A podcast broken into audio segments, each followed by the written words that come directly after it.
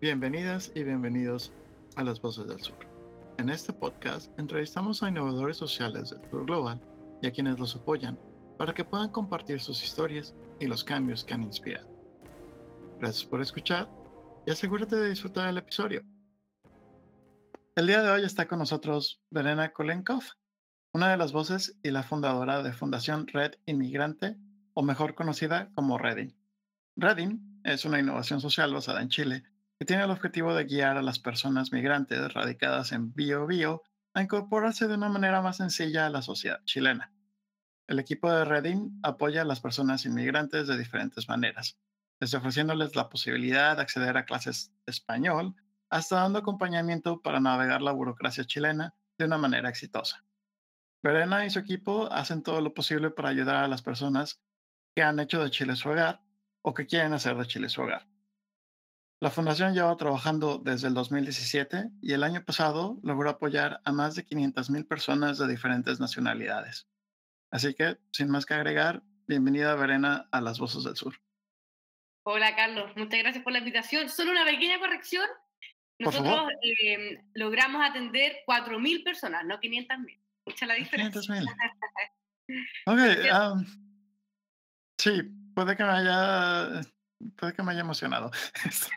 Ahora, si uno lo extrapola con beneficiarios indirectos, es posible que lleguemos a eso. Eh, sí, creo que voy a revisar ese dato porque creo que lo vi, creo que lo sumé o lo sumé mal. Eh, la verdad es que no soy, las matemáticas no son lo mío. Entonces puede que lo haya sumado mal. Pero lo, lo, lo vamos a, bueno, ahí lo dejamos para un, tal vez una meta en 10 años, no sé. Maravilloso. Um, pero bueno, Verena, es un gusto tenerte aquí, es un gusto tener eh, alguien como tú, una líder, una innovadora social en el campo de, pues, ayudando a los refugiados que, que tenemos en, en, el continente, específicamente en tu caso, bueno, eh, América del Sur, y, y, teniendo en estos momentos de la historia, en estos momentos de, del, del panorama global y sociopolítico, una de las crisis de refugiados más grandes eh, a nivel global, que bueno, es la, la que están sufriendo los compañeros venezolanos, independientemente de las razones políticas o no que puedan haber o que estén detrás de esta crisis, son el primer grupo, si no me equivoco, eh, el primer grupo de personas que están saliendo de su país para buscar otras oportunidades y bueno, pues todo lo que sucede después o todos aquellos que se van también al norte, ¿no? Así que pues bueno, empezamos un poquillo por ahí y no sé si nos quieras platicar un poquito de ti y un poquito de, de, la organización, de Reading.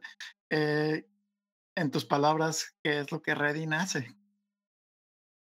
Sí, mira, bueno, eh, partiendo por mí, yo eh, viví en Haití el 2014-2015 eh, y cuando volví a Chile empecé a ver este boom de migración y partimos eh, haciendo clases de español a población haitiana justamente porque como yo había vivido en Haití, manejaba el idioma. Eh, entonces, ¿cómo no ayudar si conocía un poco mejor la realidad que la mayoría de los que estaban en Chile y además conocía su idioma, siendo una de las principales barreras el idioma?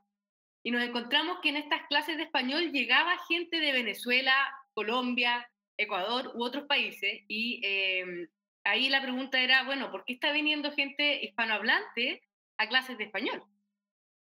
Algo está pasando. Y nos dábamos cuenta que, claro, se aprovechaban esas clases para preguntarnos cosas de la burocracia chilena. Por ejemplo, FONASA eh, es algo que se ocupa muchísimo en Chile y es el Fondo Nacional de Salud, al que uno tiene que estar inscrito para acceder al servicio de salud. Y así muchas terminologías que para nosotros están absolutamente normalizadas como chilenos, pero que para la población migrante son sumamente complejas. Entonces, al pedir orientación, le decían, por ejemplo, anda FONASA, y bueno, FONASA. Eh, y ahí nace la fundación, ¿ya? Eh, empezamos en el fondo con clases de español hasta que llega un punto en que como una bola de nieve está la demanda que decimos, bueno, tenemos que crear algo porque claramente hay un déficit eh, a nivel de atención o de orientación a la población inmigrante que está causando que no se puedan integrar bien en Chile.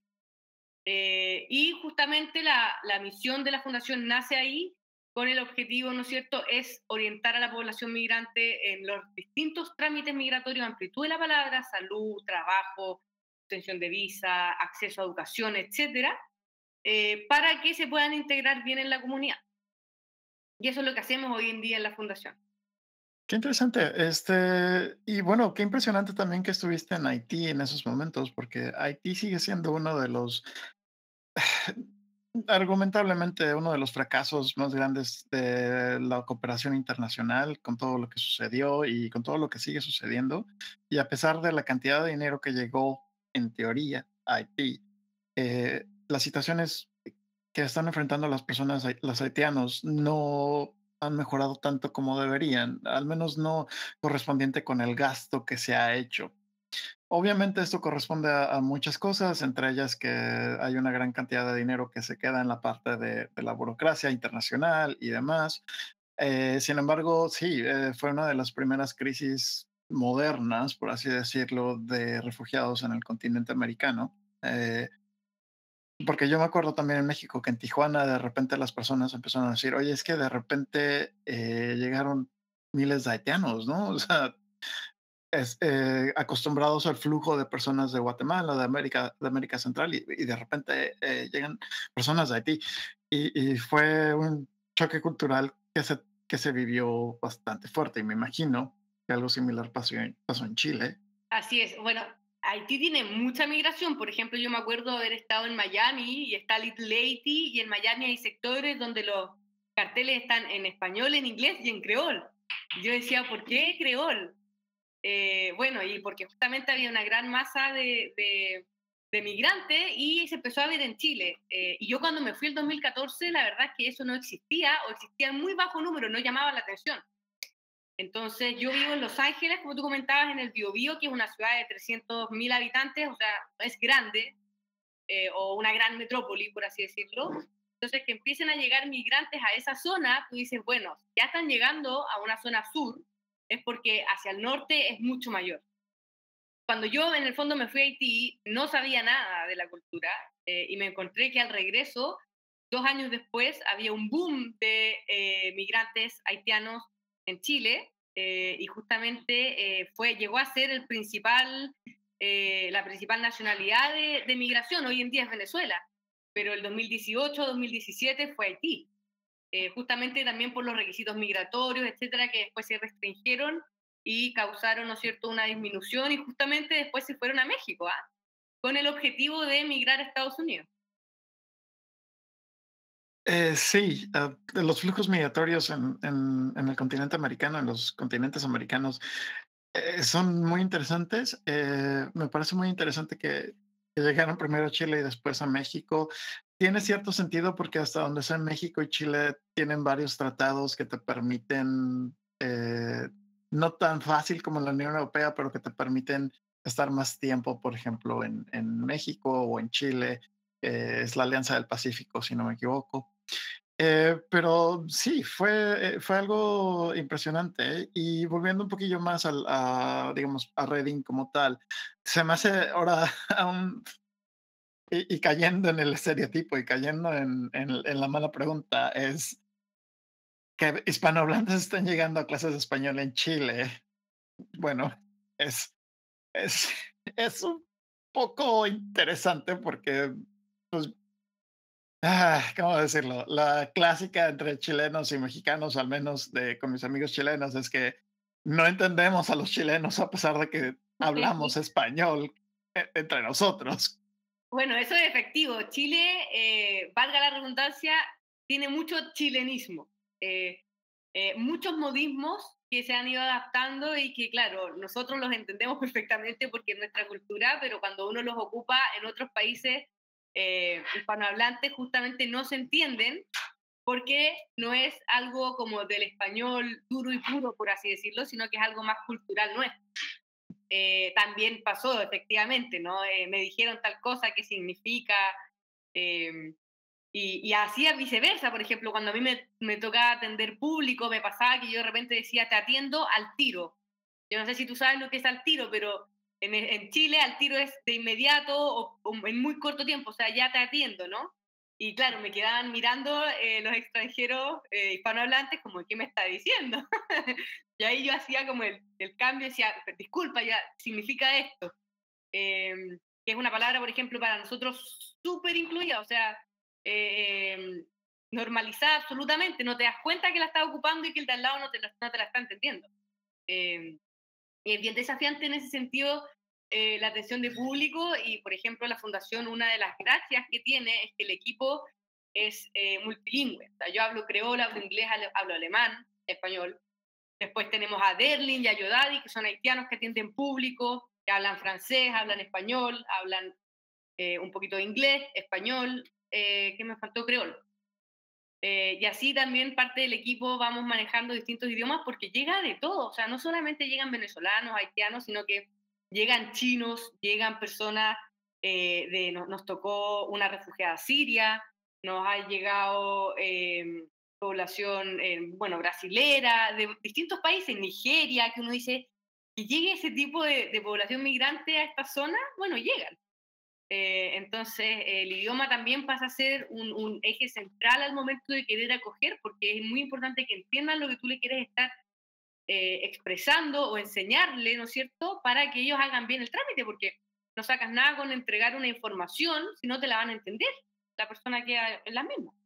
El idioma es un problema, eh, especialmente cuando no lo entiendes y no te puedes, y vamos, ni siquiera entiendes como que lo básico, ¿no? Cuando yo estuve estudiando en Suecia, sí me acuerdo que muchísimas veces, que bueno, creol, hasta donde tengo entendido, es, eh, tiene ciertas raíces o ciertos elementos que comparte con el francés y obviamente con los eh, idiomas romances. Entonces puede que tal vez haya algún tipo de entendimiento, pero cuando empiezas a comparar bueno, tú lo sabes, como hablante de alemán, me imagino que cuando comparas el español con el alemán, pues no tiene nada que ver, ¿no? De repente, de repente son cosas muy extrañas.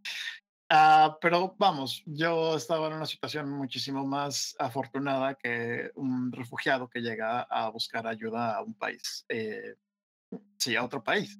Entonces, tenía esa posibilidad de, pues al menos, no sé, sí, adaptarme, ¿no? es muy eh, distinto migrar planificadamente, sabiendo a lo que vas y, más o menos a lo que te vas a enfrentar, a una migración un poco más desesperada, no tan planificada como es cuando solicitas refugio. Cambia sí, el panorama, así es. Sí, sí, cambia, cambia todo y bueno, cada... Igual y te dices, ah, bueno, es que no lo entendieron, pero cuando empiezas a juntar los, anitos, los granitos de arena y cuántas veces no entiendes los documentos que te dan, me imagino que llega un momento en donde la desesperación se vuelve muy, muy fuerte. Eh, pero vamos a darle un poquillo a, a, seguir con la entrevista. Andamos hablando de tu equipo, me encantó cómo los describiste y cómo te, emocionaste al momento de mencionarlos, lo cual me hace pensar que tienen una muy buena dinámica. Eh, no sé si nos puedas hablar un poquillo de ellos, cómo es que se unieron a la iniciativa, porque tú eres la fundadora, ¿no? El, el proyecto inicia contigo. Eh, no sé si nos puedes contar un poquito de la historia de cómo formaste este equipo. Sí, la verdad es que es un orgullo para mí el equipo de la fundación porque para empezar la fundación el 99% del equipo es voluntario. Eh, son dos personas en la fundación que trabajan remuneradamente, todo el resto de las personas son voluntarias. Entonces, uno, poder levantar gente que done su tiempo gratuitamente a ayudar a personas es algo súper lindo, que es imposible no emocionarse. Eh, y el equipo se fue levantando, la verdad, em, por el boca a boca y poquito a poquito. Por ejemplo, Yodadi y Derning, que son actualmente quienes atienden público, que los mencioné anteriormente, ellos yo los conocí en las clases de español. Eh, o sea, los principios de la fundación. Eh, y ellos también tienen e, estas ganas y este corazón de ayudar a la gente que no siempre se encuentra. ya han estado desde los principios con nosotros Así también tenemos eh, el directorio, por ejemplo, eh, que si bien cuando lo comencé, eran personas que yo conocía previamente, eh, amigas del colegio u, otra, u otros conocidos, em, de poco a poco se van quedando, que eso también es, es un, un, riesgo al momento de tener una fundación con voluntarios, que la migración de personas voluntarias, valga la, la coincidencia con la palabra migración, es alta. O sea, hay un flujo de, de recursos humanos no menor que gracias eh, a Dios y a los alineamientos, no sé, ahí del universo, la fundación ha sido muy bajo. El equipo voluntario se ha mantenido, ya han ido, hemos adquiriendo nuevos profesionales. Hoy en día tenemos cinco programas. El de trámites migratorios es en el que está Yodadi con Derlin atendiendo público eh, todas las semanas, todos los días. Em, para justamente orientar en cómo obtener una visa, cómo solicitar una permanencia, eh, cómo regularizarse en Chile finalmente. Eh, tenemos también en ese mismo eh, tres abogados que son voluntarios que nos ayudan con los ingresos por paso no habilitado, ¿no es cierto? Cuando hay expulsiones, cómo, cómo tramitarlas en tribunales, todo lo que tiene que ver ya con, con, el tema más legal de la regularización migratoria, cuando se está infringiendo la ley, ¿no? Paso por frontera. Tenemos el programa laboral, donde también tenemos una abogada que nos ayuda con todo lo que tiene que ver la legislación laboral en Chile, cómo contratar extranjeros, eh, cómo insertarse laboralmente, ¿no es cierto? Hay que cotizar, la seguridad social, etcétera. Todo lo que implica esta burocracia en Chile, eh, el equipo nos ayuda. Eh, ayudamos también a empresas cuando nos piden, por ejemplo, con inserción laboral, que se integren. A veces traducimos a creol, por ejemplo, cuando son empresas que tienen mucha mano de obra haitiana, necesitan que tengan bien un procedimiento generalmente más agrícola. Eh, los ayudamos con esas traducciones para prevenir accidentes laborales, porque si no entiendes el protocolo de seguridad, eh, es una zona maderera, entonces, por ejemplo, los accidentes laborales es muy frecuente que ocurran y lamentablemente hay un porcentaje que son amputaciones. Tú estás trabajando con madera, entonces ahí se hace muy importante poder traducir y que todos entiendan para prevenir que eso ocurra. Eh, el programa social, tenemos trabajadores sociales, en salud tenemos médicos, psicólogos, una psiquiatra que nos ayuda con todo el tema del duelo y el estrés migrante. Eh, la verdad es que es bien amplio y un programa cultural donde hay una variedad de profesionales y ya es amor al arte y cada quien aporta desde su granito lo que le gusta, ¿no? Hacer clases de español, hemos tenido clases de inglés, yo he hecho clases de creol.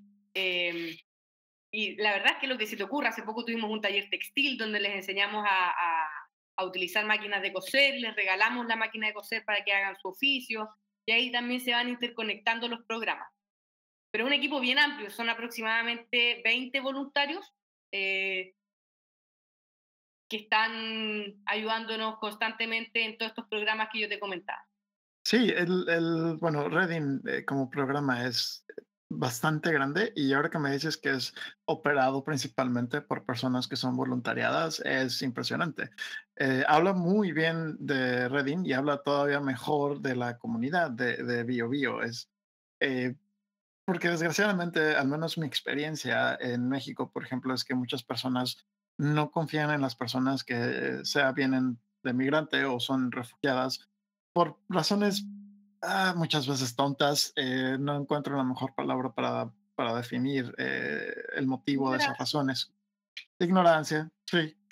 Em, entonces, eh, me da muchísimo gusto saber que un programa como Redin esté trabajando en una comunidad que no es la capital del, del, país, que es en donde usualmente, entre comillas, no me pueden ver, pero estoy usando comillas, se encuentran las personas más abiertas, a lo cual me da muchísimo gusto.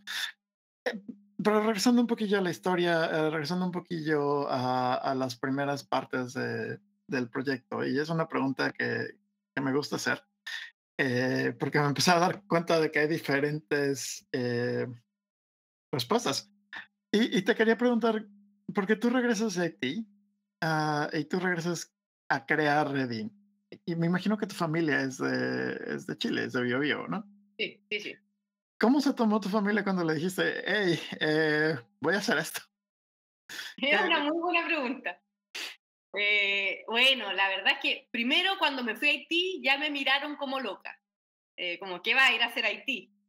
Y cuando volví, obviamente, yo no volví inmediatamente a crear la fundación. yo volví el 2015, estuve trabajando 2016 y 2017 empiezo a ver los primeros flujos grandes aquí en la zona y ahí digo, bueno, vamos a hacer la fundación y claro, mi familia me apoya, pero me dice, ¿estás segura?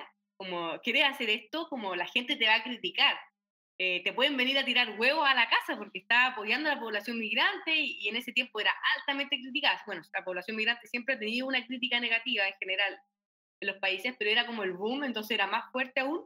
Decía, ¿estás segura que te quieres meter en eso? Como, eh, en verdad era como, te van a ir a tirar huevos a la casa. No sé si eso es cultural eh, transversal, pero en Chile como cuando no te quieren, te tiran, se, ocupa esa expresión, ¿no? De que te van a tirar huevos en la casa. Ya bueno, em. yo mm, o sea, si no lo hago, voy a estar intranquila conmigo misma. Y mi prioridad es estar tranquila con lo que yo siento y lo que quiero hacer. Y quiero hacer esto, así que lo voy a hacer. Eh, y lo hice. Sí, pero esa fue como la reacción de mi familia. Hoy en día están sumamente orgullosos eh, por cómo se ha ido avanzando, siempre con un poquito de susto, como de, de con ese resquemor de, de más que nada, de, más de paternalista, ¿no? Como de protección, de, de, no verme sufrir, porque cuando uno saca una cuña en redes sociales, por ejemplo, o en los diarios, siempre abajo viene toda una crítica y que te está ayudando, que no sé qué, y que por qué, como los haters, ¿no es cierto?, de, redes sociales o qué sé yo, entonces como eso obviamente los que están detrás de ti y te quieren, lo sufren. Eh, pero uno sabe que cuando, o yo sabía que al hacerlo es algo que pasa y, y, yo sé que lo que estoy haciendo es lo que siento que es correcto, entonces si a alguien no le, le molesta ya es problema de esa persona. Hola, este es Carlos, el presentador de Las Voces del Sur. Espero que estés disfrutando el episodio. A nosotros nos encanta tenerte aquí. Esta es una breve pausa para pedir tu ayuda. Como sabes, somos un pequeño proyecto independiente que sobrevive principalmente del voluntariado. Como tal, dependemos del apoyo de nuestros oyentes para llegar a más oídos. Entonces, si te gusta nuestro trabajo y deseas apoyarnos, considera calificar el podcast y compartirlo. Gracias a estas pequeñas acciones, nos estás ayudando a crecer y lo más importante, estás ayudando a otros a conocer las historias y el impacto de personas maravillosas que están cambiando el mundo. Gracias por oírnos y ahora sí, continuamos con el episodio.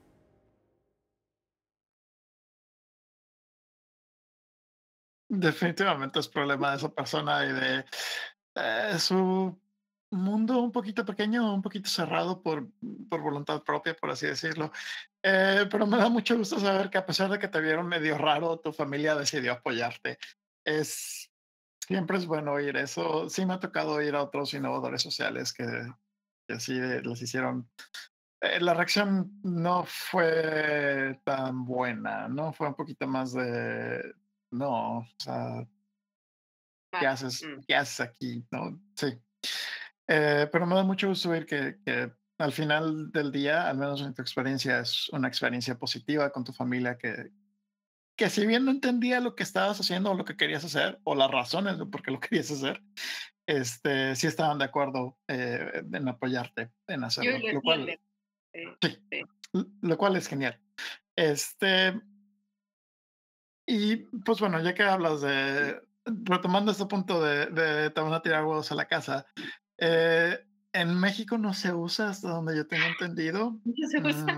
Mm, no, pero sí, sí dicen que te van a, o sea, te vas a volver la, la peste del pueblo, ¿no? Y que la gente te va a hacer.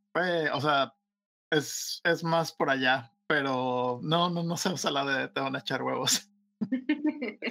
que es una de las cosas bonitas del español, o al menos de que del, de este lenguaje que se ha extendido por tantos lados, que a pesar de que hablamos el mismo idioma, en papel, en la práctica puede que no sea tan, tan, tan igual.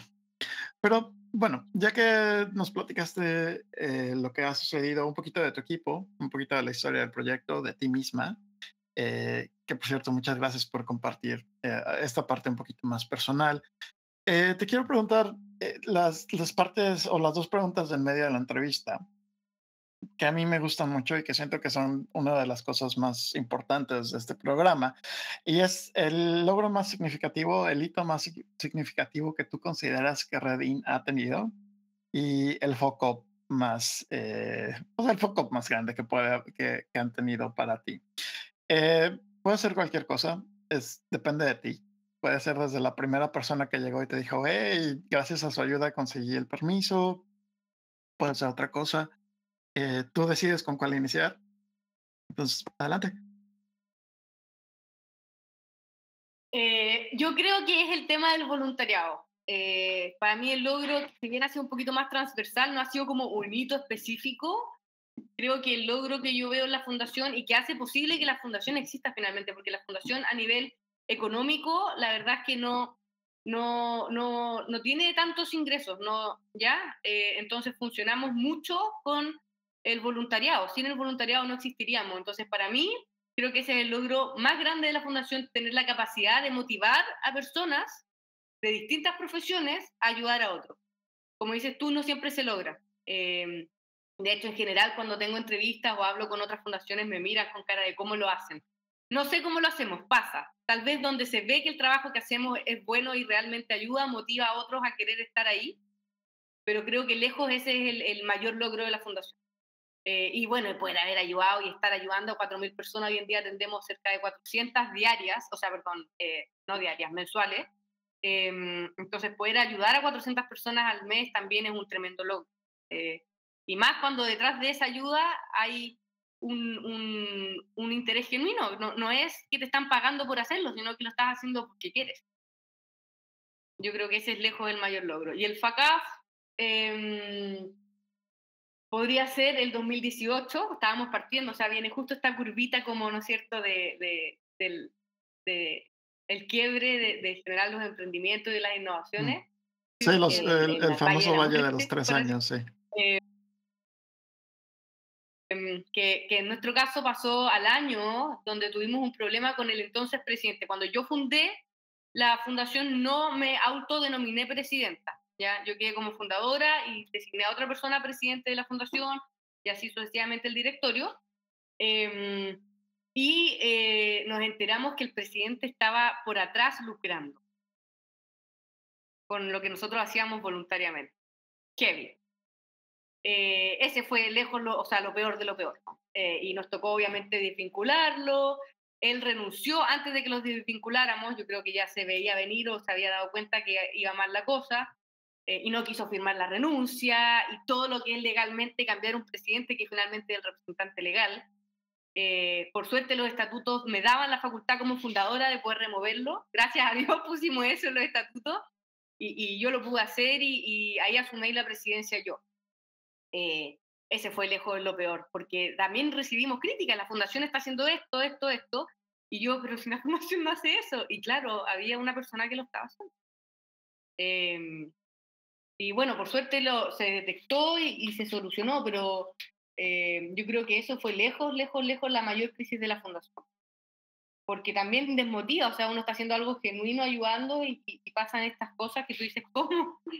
No, pero bueno, hay de todo en el mundo. Eh, sí, yo creo que esa fue lejos la, parte más difícil porque también coincidió que fue justo cuando nosotros, nosotros cuando partimos el 2017, a nosotros nos ayudaba una institución aquí en Chile y nos, nos, nos, nos cedió una oficina, o sea, nosotros no pagábamos oficina, estábamos partiendo, no, no teníamos nada. Eh, y coincidió esto cuando, con que esta oficina se iba de vacaciones y cerraba dos meses, entonces no teníamos dónde funcionar eh, entonces, como que se nos mezcló una serie de cosas, donde hubo cambio de presidente, cambio de oficina, eh, la oficina que nos cambiamos no tenía internet, estábamos levantando fondos porque estábamos como ahí en ese proceso que uno está partiendo como bien amateur, eh, fue, fue bien complejo. Pero se salió de eso y hoy en día somos lo que, lo que somos y andamos, gracias a Dios. Pero eso yo te diría ah. que el, el mejor y el peor, que curiosamente ambos se vinculan al voluntariado. Sí, vamos a empezar con el mejor, eh, porque efectivamente, como dices, tener a tantos voluntarios y en una, en una asociación es difícil y mantener el volumen de voluntarios a lo largo de tiempo es todavía más increíble. Eh, la verdad es que en mi experiencia como innovador social, eh, sí, conseguir voluntarios es complicado y mantenerlos. Uf. Entonces, Vale, eh, me quito el sombrero y les doy un aplauso porque sí es muy, muy difícil y me da mucho gusto oír eso, que lo están logrando. Eh, y en cuanto al foco, sí, uh, bueno, elegir a, tus compañeros de equipo es, es más un arte que una ciencia y a veces, eh, a veces no funciona. Este, tienes, sí, hay, hay, momentos en donde se pone un poquito uh, complicado. Eh, es una pena que este individuo estaba, pues básicamente, sí, haciendo actos de corrupción con, con, una organización y con, un, con, una actividad tan noble como es ayudar a las personas que no se querían mover, más bien fueron obligadas a moverse de alguna u otra manera, ya sea por cuestiones sociopolíticas o por, en el caso de Haití, un, un catástrofe natural. Eh, qué mala onda de esa persona, no lo conozco, pero qué mala onda. Eh, y caray, qué bueno que, qué bueno que lograste tú como, como fundadora remover a esa persona. Y, y sí te quiero reconocer el hecho de que tú fuiste lo suficientemente honesta contigo misma como para decir, eh, bueno, yo soy la fundadora, pero no quiero ser la presidenta porque tal vez no tenga, no sé, algo que tú sentías que no que no tenías para ser la presidenta en ese momento. Y eso toma mucho, mucho trabajo personal e interior de decir, ok, tengo que reconocer mis límites, cualquiera que estos sean, y hasta dónde puedo llegar o no. Es una pena que este otro individuo eh, se aprovechó de la situación, pero mis respetos por esa acción.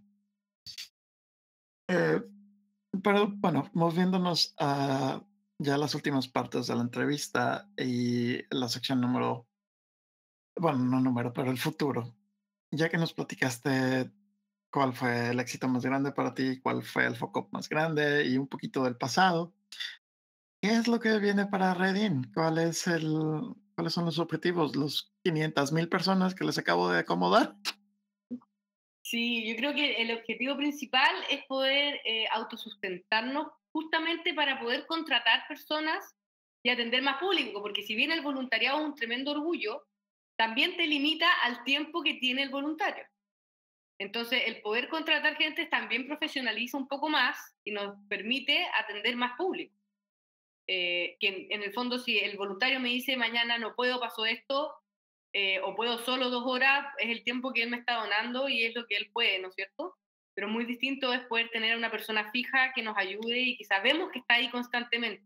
Eh, entonces, ese es como el, futuro y justamente para poder llegar a atender a la mayor cantidad de personas posible, si es que podemos expandirnos, muchas veces nos preguntan de otras ciudades, cuando hacemos eh, webinars o, charlas online, por ejemplo, eh, incluso nos ha pasado que nos mandan mails como fui a su oficina, pero no había nadie. Y yo, ¿dónde fue? En Santiago es que la oficina no está en Santiago, está en Los Ángeles. Eh, entonces también nos pasa que muchas veces nos preguntan, bueno, ¿y están en otras ciudades? Eh, o que viajan. ¿ah? la semana pasada nos llegó un chico haitiano que viajó de Antofagasta a Los Ángeles. ¿Ya? Esos son miles de kilómetros, no son 100. Eh, y tomó un bus, ni siquiera por avión. y dijo, y yo, pero ¿Cuántas horas son? Em, y me dice, bueno, lo que pasa es que yo sé que aquí ustedes me van a dar la atención que necesito y la respuesta que quiero, entonces prefiero viajar y pegarme ese viaje de miles de kilómetros, son, a ver, estoy buscando cuántos, cuántos son los kilómetros de Antofagasta a Los Ángeles, pero la verdad es que son bastante, eh, para llegar. En el pues fondo hay que me atiendan y obtener lo que quiero.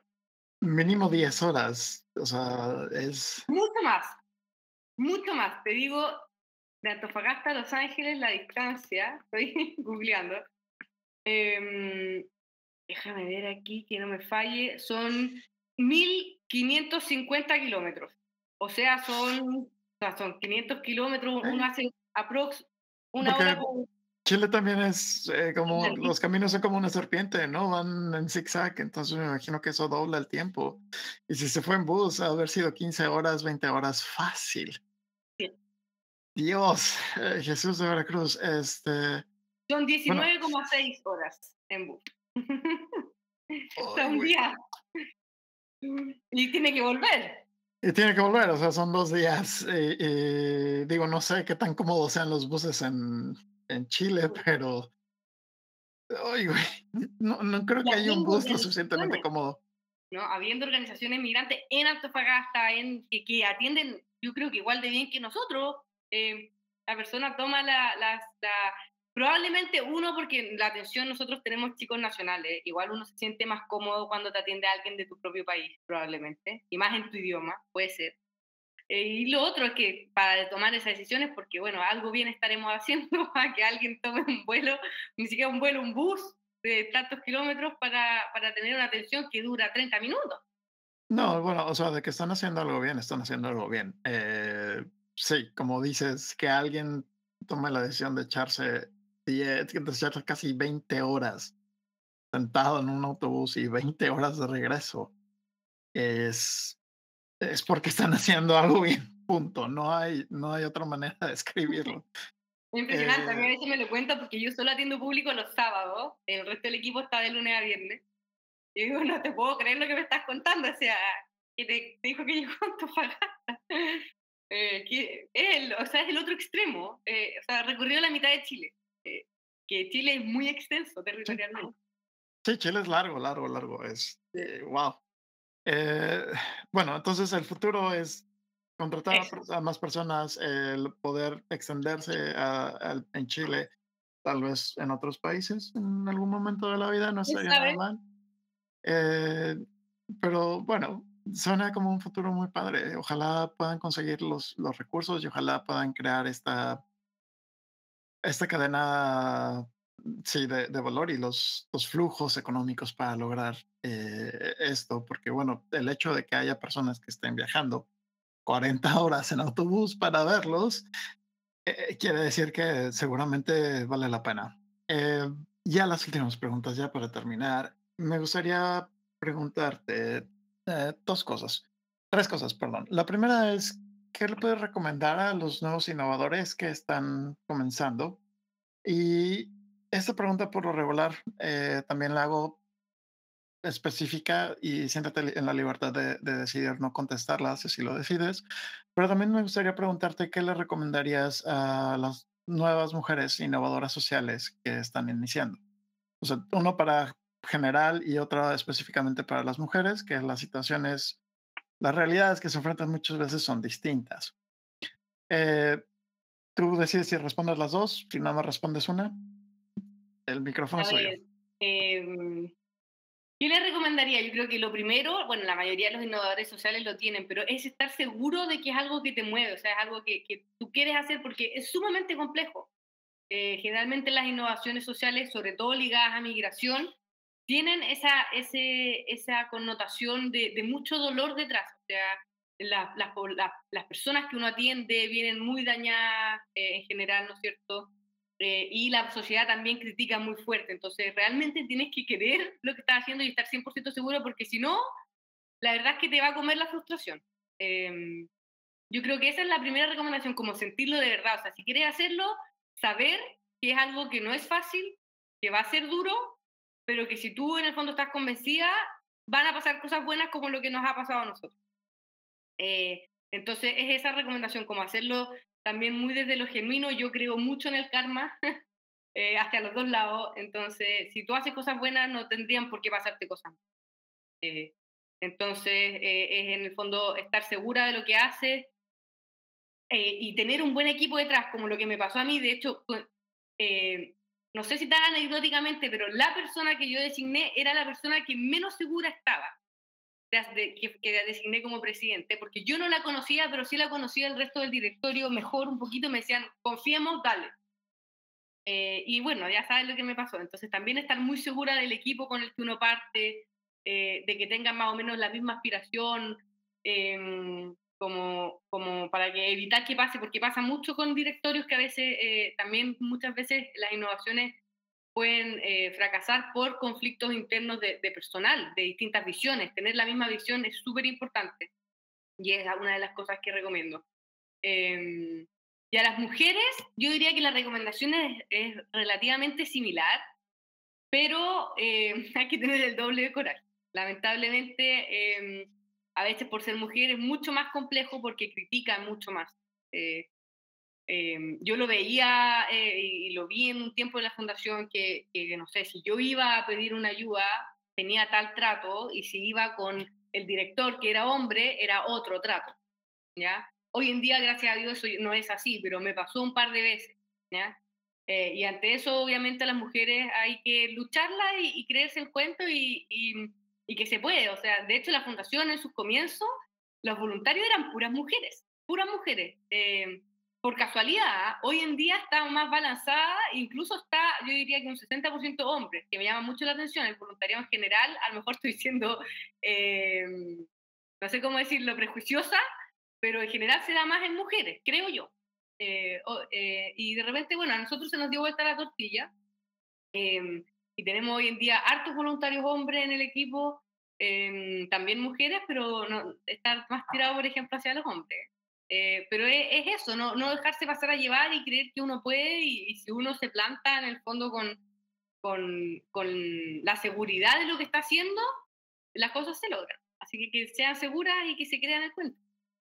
Perfectos consejos. Eh, no, no está siendo prejuiciosa. Sí, hasta donde sé, sí hay una, mm, estadísticamente hablando, sí hay una concentración más grande de mujeres en, no solamente en voluntariado, sino también pues, en todo este en el sector de, organizaciones no gubernamentales y en el sector eh, humanitario, por así decirlo. Eh, mm, tiene, hay muchas explicaciones a las cuales no me voy a meter en este momento porque se va a poner complicado, eh, pero sí hay cierto, sí hay, sí hay en la balanza, por así decirlo, hay más del lado de las mujeres que, que, de los hombres en este tipo de actividades. sí, ah, cuidar a tu equipo, cuidar quien, quien está en tu equipo es importante.